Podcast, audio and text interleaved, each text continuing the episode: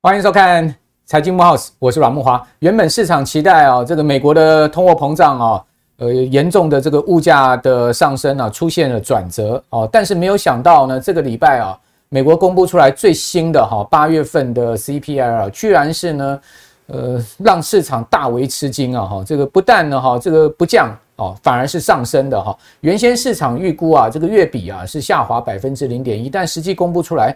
哇，这个月比呢是上升了百分之零点一，哦，所以呢从下降百分之零点一变成上升百分之零点一之外，我们看到核心 CPI 原先市场认为说呢月比增幅呢是百分之零点三，结果公布出来啊，哇，这个月比增幅呢是达到了百分之零点六了哈。那这样的公布出来的数字啊，就让市场呢呃感觉到说联准会后面升息啊可能会更加鹰派哦，也让市场了解说。怪不得啊，这个联准会主席鲍尔为什么先前呢、一直这么鹰派的谈话不肯放松？原来是他早就知道了。好，美国现在目前的这个严重的物价涨升、通货膨胀的情，是恐怕不会是啊一时三刻啊可以下降的哈。所以在这样状况之下呢，市场对于联准会升息的这种预期心理哈，呃，下礼拜马上要开会了哈，这个九月二十号、二十一号联准会开会。预期呢，升息的心理呢，哦，是大幅的在往上升了哈，这个几率呢，升三码是达到了百分之九十了，也就是说，铁定升三码，甚至市场还有预期要升到四码。那这样情况之下呢，就造成美股的崩跌。所以我们看到美股的周二，就九月十三号，居然美国四大指数啊，哦，都创下了这个今年来最大的跌幅的记录啊，这个没看过哈，标普可以一天跌掉四趴多的哈。那另外呢？纳指跌掉五趴多，甚至费半指数的跌幅逼近了六趴，好多重量级的股票全趴哦，连苹果的跌幅单日都达到将近六趴，这是不可思议的一个呃重大的跌幅啊！好，那 Meta 啦、NVIDIA 啦，哈这些重量级的股票纷纷跌破今年的低点，哇，这样的一个情势呢，也使得台股啊，呃，也出现了单日哈。呃，大跌了，这个盘中一度接近四百点，哈，那收盘跌了这个两百六十几点的一个情况，使得呢整个股市呢再转趋啊，这个大家人心惶惶，然后转趋暗淡的一个行情。那在这样的一个行情之下。到底我们投资人该如何是从呢？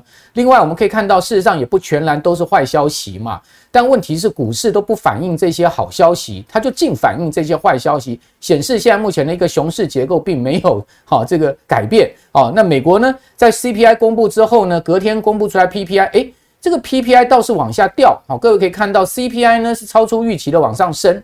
哦，但是呢，CPI 是往下掉。哦，CPI PPI 是出现连续两个月的下滑，也就是生产者的这个物价指数呢，呃，它有种情况暗示了说，后面可能 CPI 还是要再趋缓。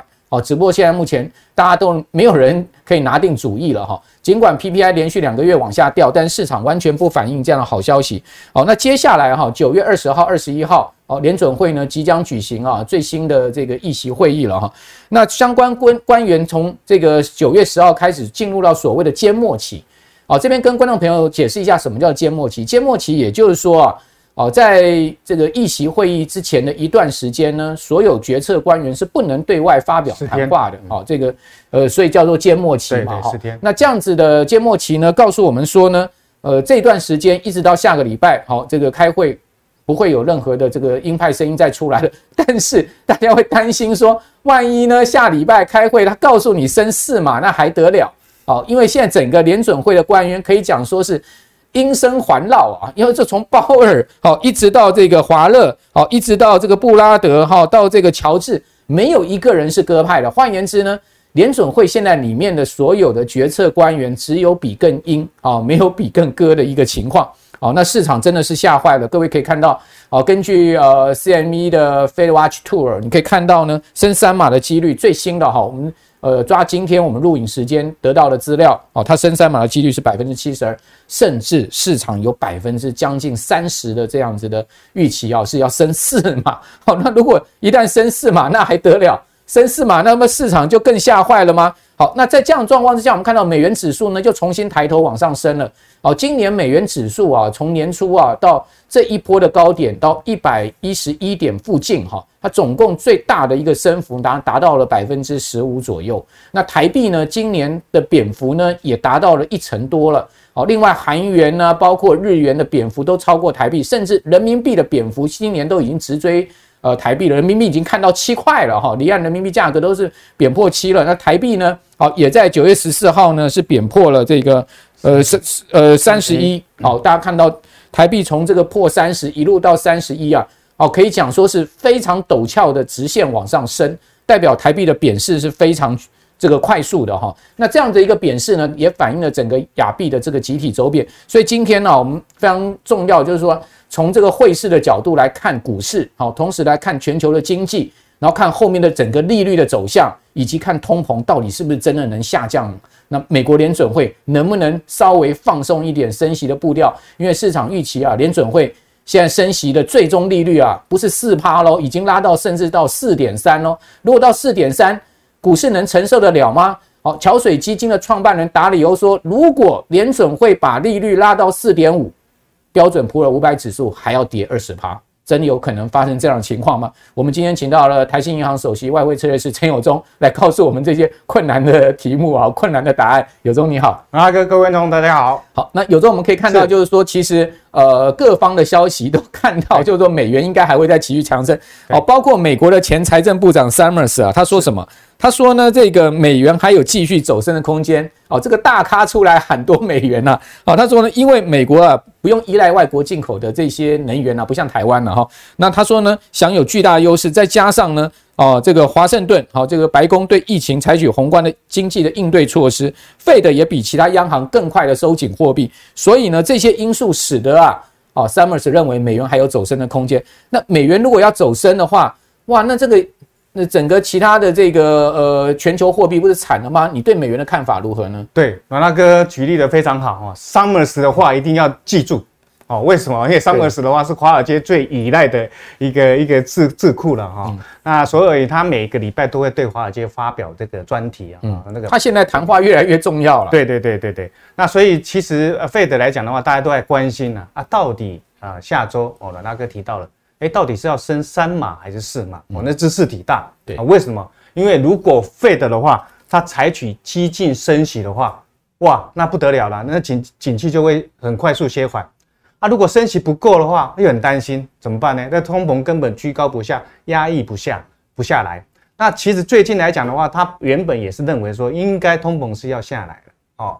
那但陈如软大哥刚才提到过了，哎，没错啊，明目的 CPI 稍微有从九点一下滑到八点三，嗯，可是核心 CPI 还在往上跑，所以它那个明目只是反映说是那个人员稍微有下来，对，可能实物还没办法下来，因为房租啊，对，租金收入还全部都下不来，对，因为利率高涨的话，租金一定往上调，嗯，好，所以整体上来讲的话，这个核心 CPI 还是攸关这个整个整体的 CPI 有没有办法下滑幅度快，嗯，那我这边来预判的话。CPI 美国的 CPI 要下滑的话，恐怕是很难快速下来，一定是缓慢的下来。OK，为什么？我来跟大家解释一下。OK，好，那我们来解释一下，就是要去看这个菲利普曲线的原理。嗯嗯。哦，为什么呢？因为菲利普曲线告诉我们啊，嗯，哦，这个通膨率跟失业率是成反比的。OK，所以就是说，你高通膨的时候，已经搭配的是啊，是低失业率。对。那你要把通膨压下来，很抱歉，失业率要上升，一定要牺牲什么？经济衰退伴随的失业率要爬升上去，所以它算是一个负斜率了。对，它是负斜率的啊。这个曲线的话，always 是不太不不会变的哈。所以我们说哈，要体验一个事实，如果要让美国的 CPI 可以下来的话，那很抱歉，一定要伴随着经济衰退跟通膨的。哎，那个失业率要爬升上去。问题是美国现在就业市场那么还是很好啊。对，最主要是因为疫情的影响，大家都缺工。那这个礼拜公布出来最新的首请失业金的人数还离还下降啊？对，对不对？对，这个为什么说可以解释说核心 CPI 一直迟迟没办法掉下来的主要原因哈？那但我们现在的话要观察下周的话就很重要了。嗯，哦，因为如果激进升息的话，升到四码，那兹事体大了。嗯，哦，那我们说啊，现在的话，Fed 的话，哎，其实它到底要升三码四码，它还摇摆不定。为什么？我们说啊，他现在目前的心态就诚如莎士比亚的一个名言：“To be not to be”，到底要做还是不做？啊，要不要积极的升到四码？哦，那也也像什么父子骑驴这个这个预言一样，哎，到底我到底要不要要要要要要要让父父亲骑还是要让儿子骑呢？呃，捉摸不定。所以他现在啊，面临到这样？跟猪八戒照镜子一样，里面里外不是人。对，所以他现在面临两难的一个困境。对，啊，所以我们说哦，现在。当然如果升三码的话，哎，符合市场上预期哦。美金的话，哎，不会涨得那么凶。对，那如果是升四码，那就不得了啦。美金是一一一一很快速都达到我们的目标价。我们待会跟大家跟大家讲我的目标价在哪里。所以我们说我们今年很大的秘密。对，我们的话要去密切的观察，到底美国的 CPI 有没有办法明显下来。如果美国的 CPI 还是陡峭的上去的话，很抱歉，美元还是如 Summers 讲的。还是会一直的涨哦，好，所以整体上来讲的话，说到底美金会涨到什么时候？对，那我跟大家解释一下，我来揭揭晓这个那个那个上帝的密码，到底美金的话应该要上上涨到哪里？哎，这一趴很重要，大家要注意听。美元到底会升到？美元这二十年来的话，哎，基本上它都是一价到底，就是说中间很少休息的，很干脆了，很干脆，哎，就跟升息的脚步一样，一定是升到顶了哈。那但汇价的话会比利率。提前反应，OK，好，那这二十年来的话，美元指数通有两次的大的一个升幅，OK，包括两千零八年的这一次涨了快二十七趴，嗯好，那还有二零一四年的这一次也是涨了二十七八，也就是说零八年就次贷风暴嘛，对对，次贷风暴，二零一四年是应该是欧债危机那时候，对对对对？对对对对，这两次都是二十七趴，对，都是二十七趴，月率都在二十七趴左右，也就是说它每一次的波段涨幅。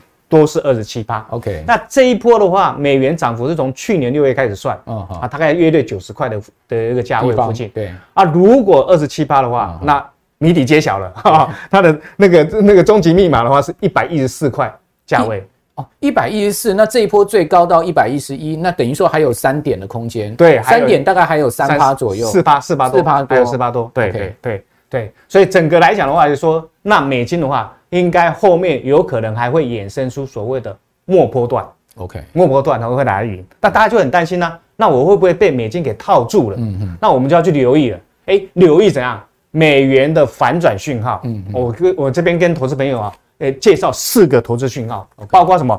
第一个的话，你要去留意美金的话，跟着通膨是一体的。对，那 Fed 升息的话，到底哪时候步入尾声？嗯，那我所谓的尾声的话，我把它定义成啊。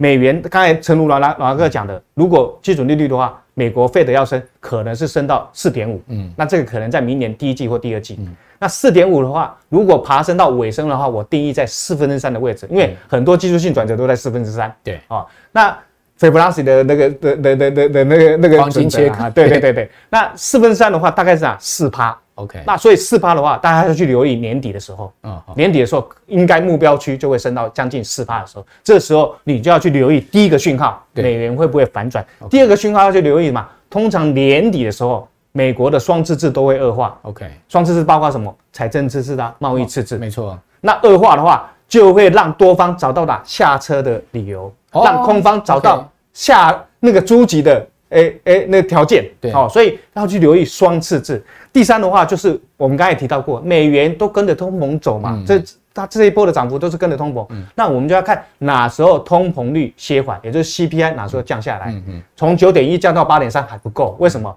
因为今年的美国 GDP 了不起保一啦，嗯，保不到二啦，对不对？一到二之间年增长率啊，如果一到二之间来讲的话，你现在通膨高达八趴嘞，哎、欸，这叫恶性通膨，嗯，还不够。那通膨要达到什么时候的一个价位以后，Fed 才会停止升息？嗯、我越认为说，应该通膨要降到五个 percent 以下。嗯，也就是说，大家去看通膨是哪时候降到五个 percent 以下。那我们刚才提到的那个菲利普曲线的原理，如果通膨要掉下来的话，很抱歉，失业率一定要上去。嗯，那失业率要要到哪一个水水准？我认为说五趴刚好是一个临界点跟 swap 的一个转折点。嗯嗯，也就是说，如果要让通膨掉到五趴，很抱歉。要牺牲失业率，牺牲经济成长，所以失业率要爬升到五以上。嗯那五以上的话，那就是要留意了。所以这个四大讯号的话，提供给投资朋友了解一下，美元何时会转弯。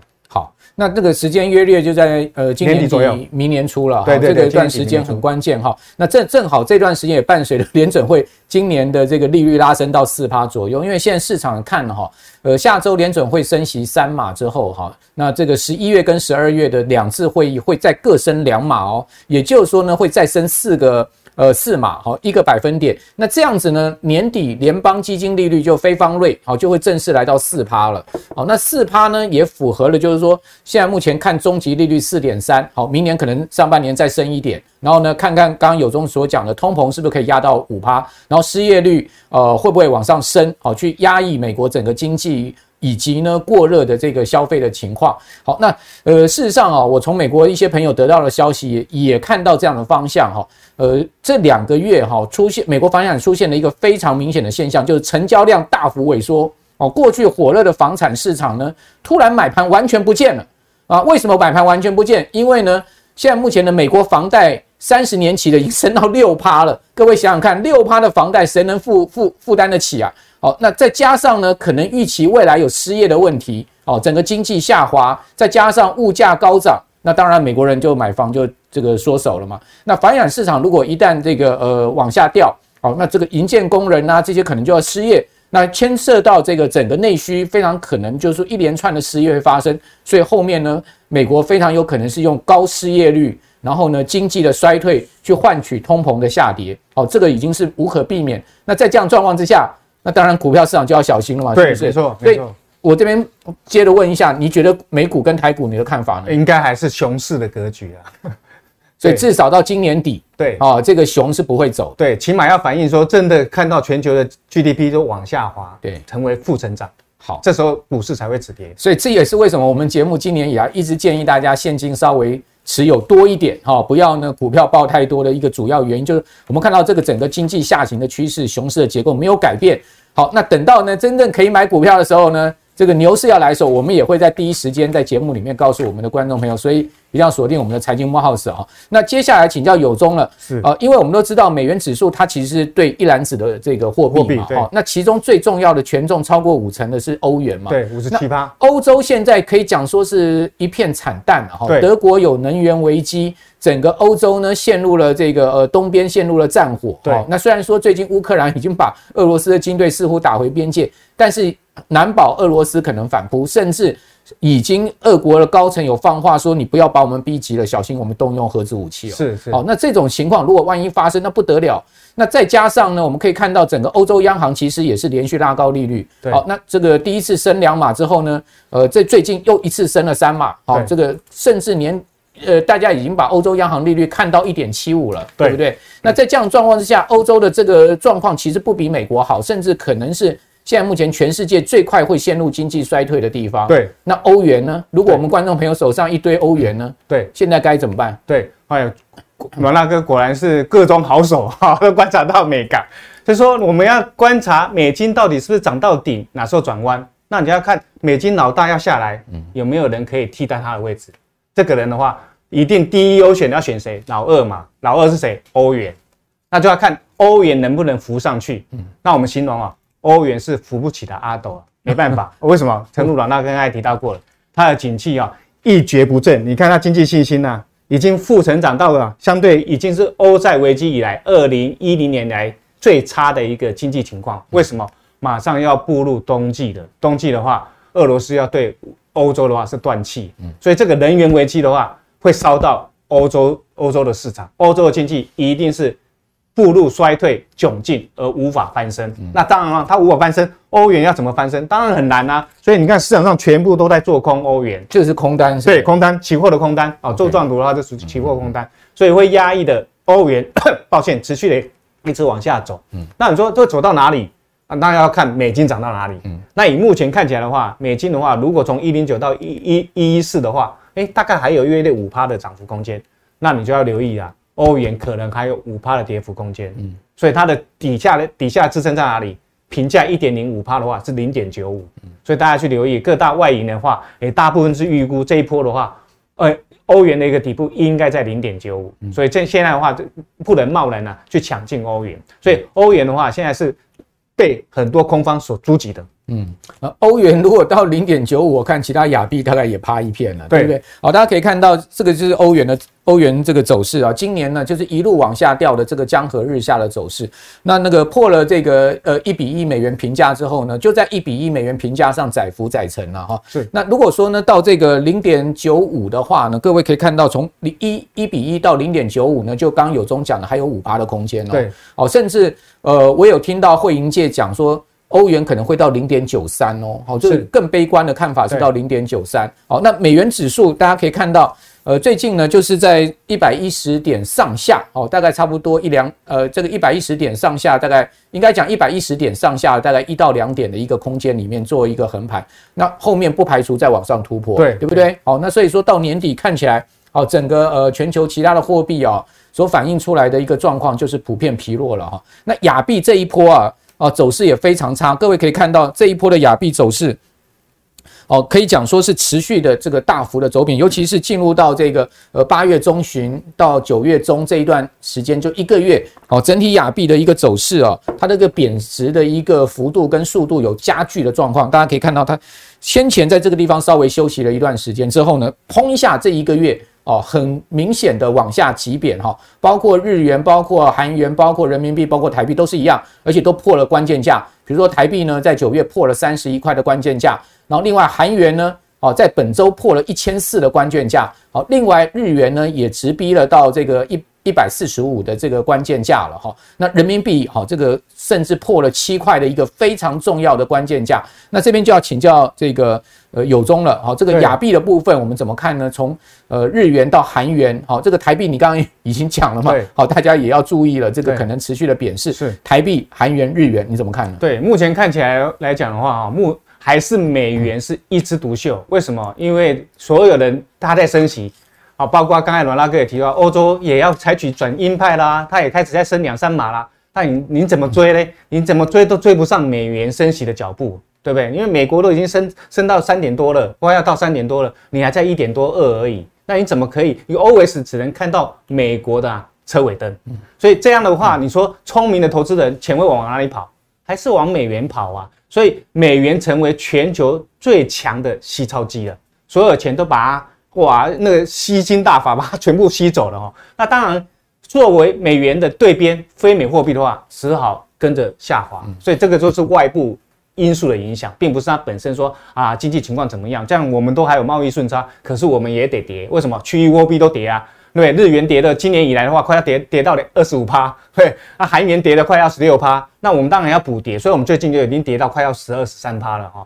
那日那个人民币也加紧脚步了，我现在已经跌了快要一成了哈，所以整体上的话，大家都一蹶不振啊，所以逼得怎样？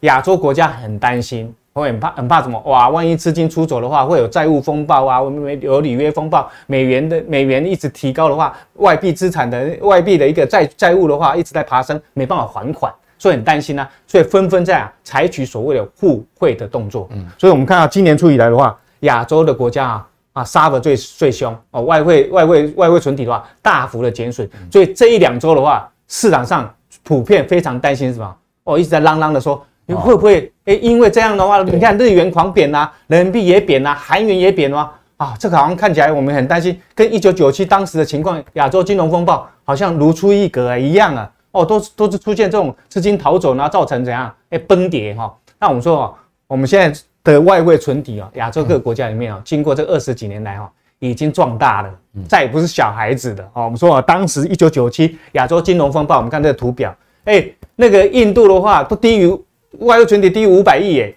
哦，那那个那个泰国不到不到两三百亿，韩国也低于三百亿，哦，所以那时候的话，因为当然索罗斯就去租集这些亚洲的一个呃东，尤其东协的货币嘛，所以才造成啊整个。股汇式的崩跌哦，然后造成了亚洲的一个金融风暴。可是现在呢，经过二十几年来，所有人都长大了，就不一样了嘛。对，整个啊，整个你看韩韩元的话，以前三百亿还不到，现在已经四千多亿了。哇，印度亿不五那个五百亿不到，现在已经五千多亿，快要逼近台湾的水准了。对，所以显然来讲的话，现在都已经这样壮大，所以现在市场上所有的秃鹰，你把它加起来，加 hedge fund 这样秃鹰加起来的话，抱歉。你要去租集他们都已经不行了，嗯，不可能跟这些大大人，你你是巨鳄，人家人家是大怪兽，你根本没办法跟他拼了。所以也就是说，发生金融风暴的可能性不大，不大不大。啊，但要留意，嗯。哦，因为可能不会发生在亚洲。可是新兴市场的债务危机的话，嗯、这个风暴一定会会再来。你像什么斯里兰卡啊？对对、哦，你看那个土耳其跟阿根廷，现在通膨率都达到八十趴。对，这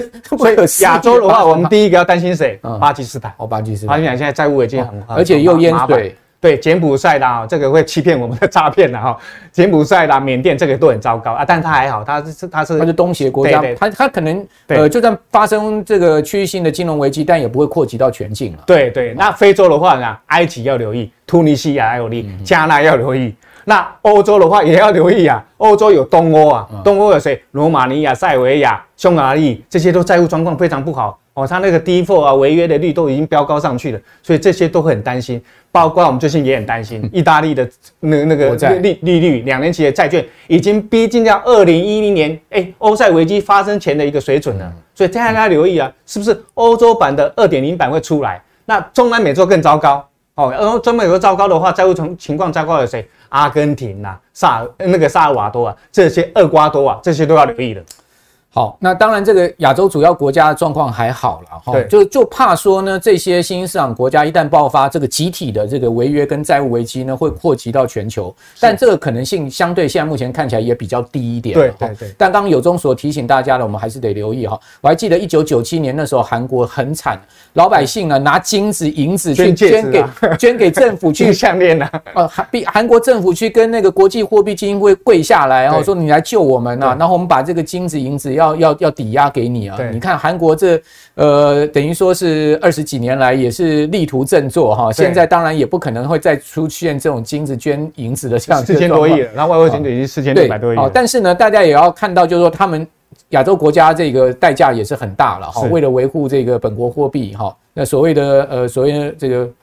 对抗美元的这场战争啊，其实是打得非常辛苦的哈。是好，那当然我还记得在一九九八年、一九九七年的时候，台币那时候最低的时候，曾经贬到过三十五。对，三十五。日元最低在一九九八年的时候到一一四七嘛。对。那现在日元已经到了这个一四五了这个关卡了。对。那台币还在三十一块多。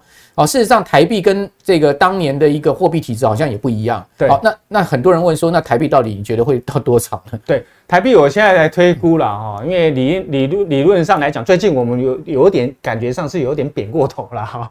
因为理论来上来讲的话，如果像美金呐哈，同样是二零零八年、二零一四年这样一个涨幅，那也就代表台币的话，也有可能同样这样一个时段的一个贬幅。那我贬幅这样给大家推算的话，大概是在呃从这年初的时候，大概二十七块蝙蝠的话，应该是在呃十五到十六趴左右，波段别。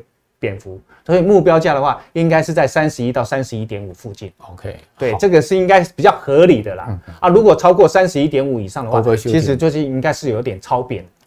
好。那当然，这个千金难买早知道哈，早知道年初啊就把所有股票卖掉哈，变现金去买美金哈，现在就赚十趴，对不对？好，股票如果你抱着，你可能赔二十趴，这样一来一往差了三十趴，对啊，所以要记得看我们的节目，千金难买早知道。好，那最后请教一下人民币，人民币居然是见到七字头，这也是很多年来没见到了，对不对？对，哦，人民币见到七字头会造成什么样的影响？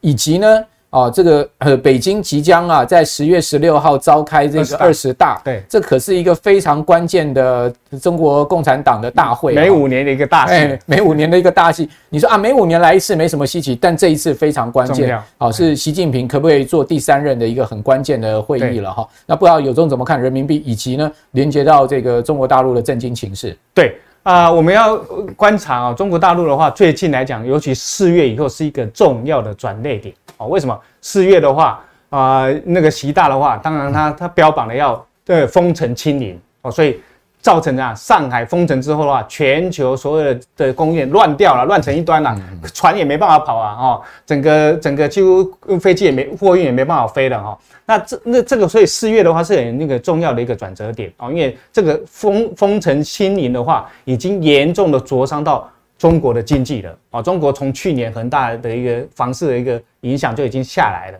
那现在的话又受到你这个封城清零的影响，又更糟糕了哈。那以目前来讲的话，说关键点我们大家留意十月中旬这个啊所谓的二十大啊，为什么？因为关系到下那习近平是否连任第三任哈。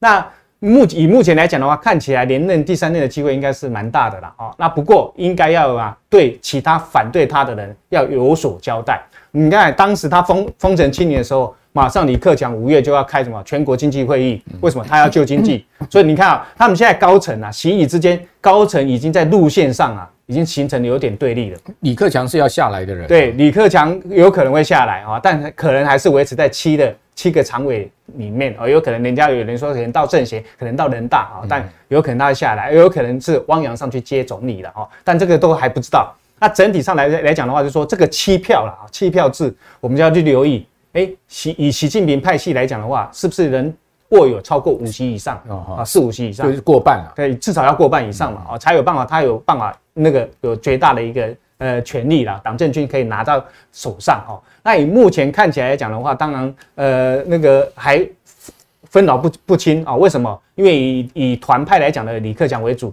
他是要拼经济的哦。那可是习大的话，他们这一派的话，主主主政派的话，哎，他是要封城清理，要政治控管的。所以这个路线之争的话，影响到中国后续的发展。如果哎习大的话壮大，那未来抱歉，可能封城清理偶尔就来一下。哎，牵制你一下，你你你你你的你的你的自由哦。那经济的话就会灼伤，那这样灼伤的话，哎，那你就要留意了哦。那这个可能七点零以上的话会变成常态哦。那我们现在来留意的话，还有一个人民币的一个关键价位，人民币的关键价位上来在七点二。为什么？为什么要讲七点二？因为七点二的话是二零一八、二零一九美中贸易战开打的关内点、关键点啊。为什么？因为呃，那个那个那个中中共高层哦，都希望把人民币给护住，嗯，因为护住的话，股市才不会崩跌，所以那时候他们的关键点要护住七点二零这个价位，就不让它贬破七点二。对，所以七点二零是一个很重要的分水岭，嗯嗯，千万不能破，嗯，如果破的话，兹事体大，嗯，代表美那中国经济可能会 crash，会跌得更惨，嗯，代表经济会搞得更不好，嗯，那这个股会会双跌。不过它现在已经是严格管控外汇了，对，你现在在大陆的。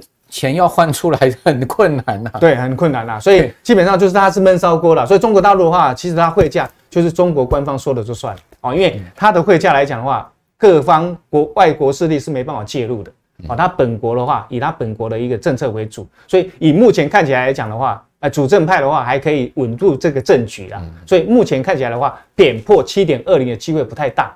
那不过来讲的话，因为美金还会很强，所以人民币只要这样。趋贬去呼应，为什么？因为它现在也在互惠啊，它的外汇存底也在快速下滑，啊，所以它外汇存底只要在快快速下滑的当中的话，人民币要遇强不易啊，嗯，哦，通常还是会走弱。那我们目前预估来讲的话，未来半年呃，人民币的话，可能介在七点零到七点二零这边。做高档的一个震荡，也就是人民币还是相对偏贬的格局。好，那也就是说，如果破七点二的话，一定是有大事发生了。是，好，这个所以大家注意七点二这个关键价位哈。那一旦人民币如果破七点二的话，恐怕这个台币啊，整个日元、亚币、韩元可能再贬一波，又是一个大风暴了。对，对，没错。所以这个就要特别注意的关键价位。那最后请教有中呢？那在这样的一个情况，我们已经进入到即将进入到第四季哈，很关键的一季。我你会建议我们的观众朋友现在资产配置该怎么做呢？对。那资产配置的话，还是以哈以美金为当道为主啊？为什么？因为美元它还是现在还可以换美元吗？现在还是可以换的哈，还是建议还是要还是要换？为什么？因为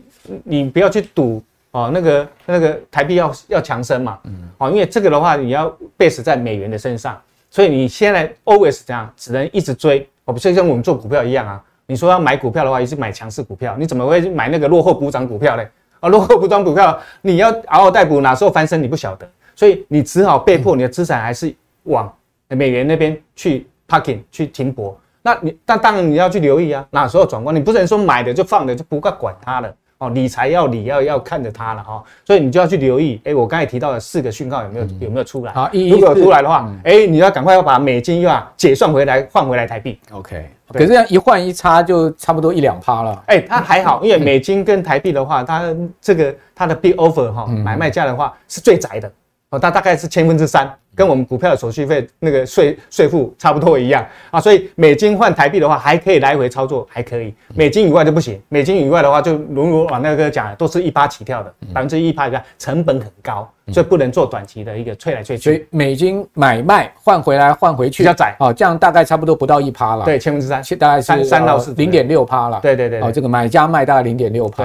好，那这个是提供给大家参考了哈。那当然就是说，这个现在目前全世界的一个政经形势瞬息万变了哈。呃，包括战争，包括疫情，包括整个供应链，好，甚至美国的这个物价哦，我们节目呢都会持续请教呃专家哦，来帮各位做最新的把脉。我们也会不定时的请教有忠来到我们的节目，告诉大家最新的哈这个汇市的动态。因为从汇市我们可以看到整个政经环境，包括股市的方向，这是很重要的哦。好，今天非常谢谢有忠，谢谢大家，也谢谢我们所有观众朋友的收看。好，观众朋友，如果您喜欢我们的财经慕 House，请记得一定要在呃六日的这个早上准时收看我们的节目哦，同时把我们的节目分享给您更多的好朋友哈，在我们这个 YT 啊、脸书的影音平台上面，您都可以搜寻到我们财经莫 House。我是阮木华，我们下次见，拜拜。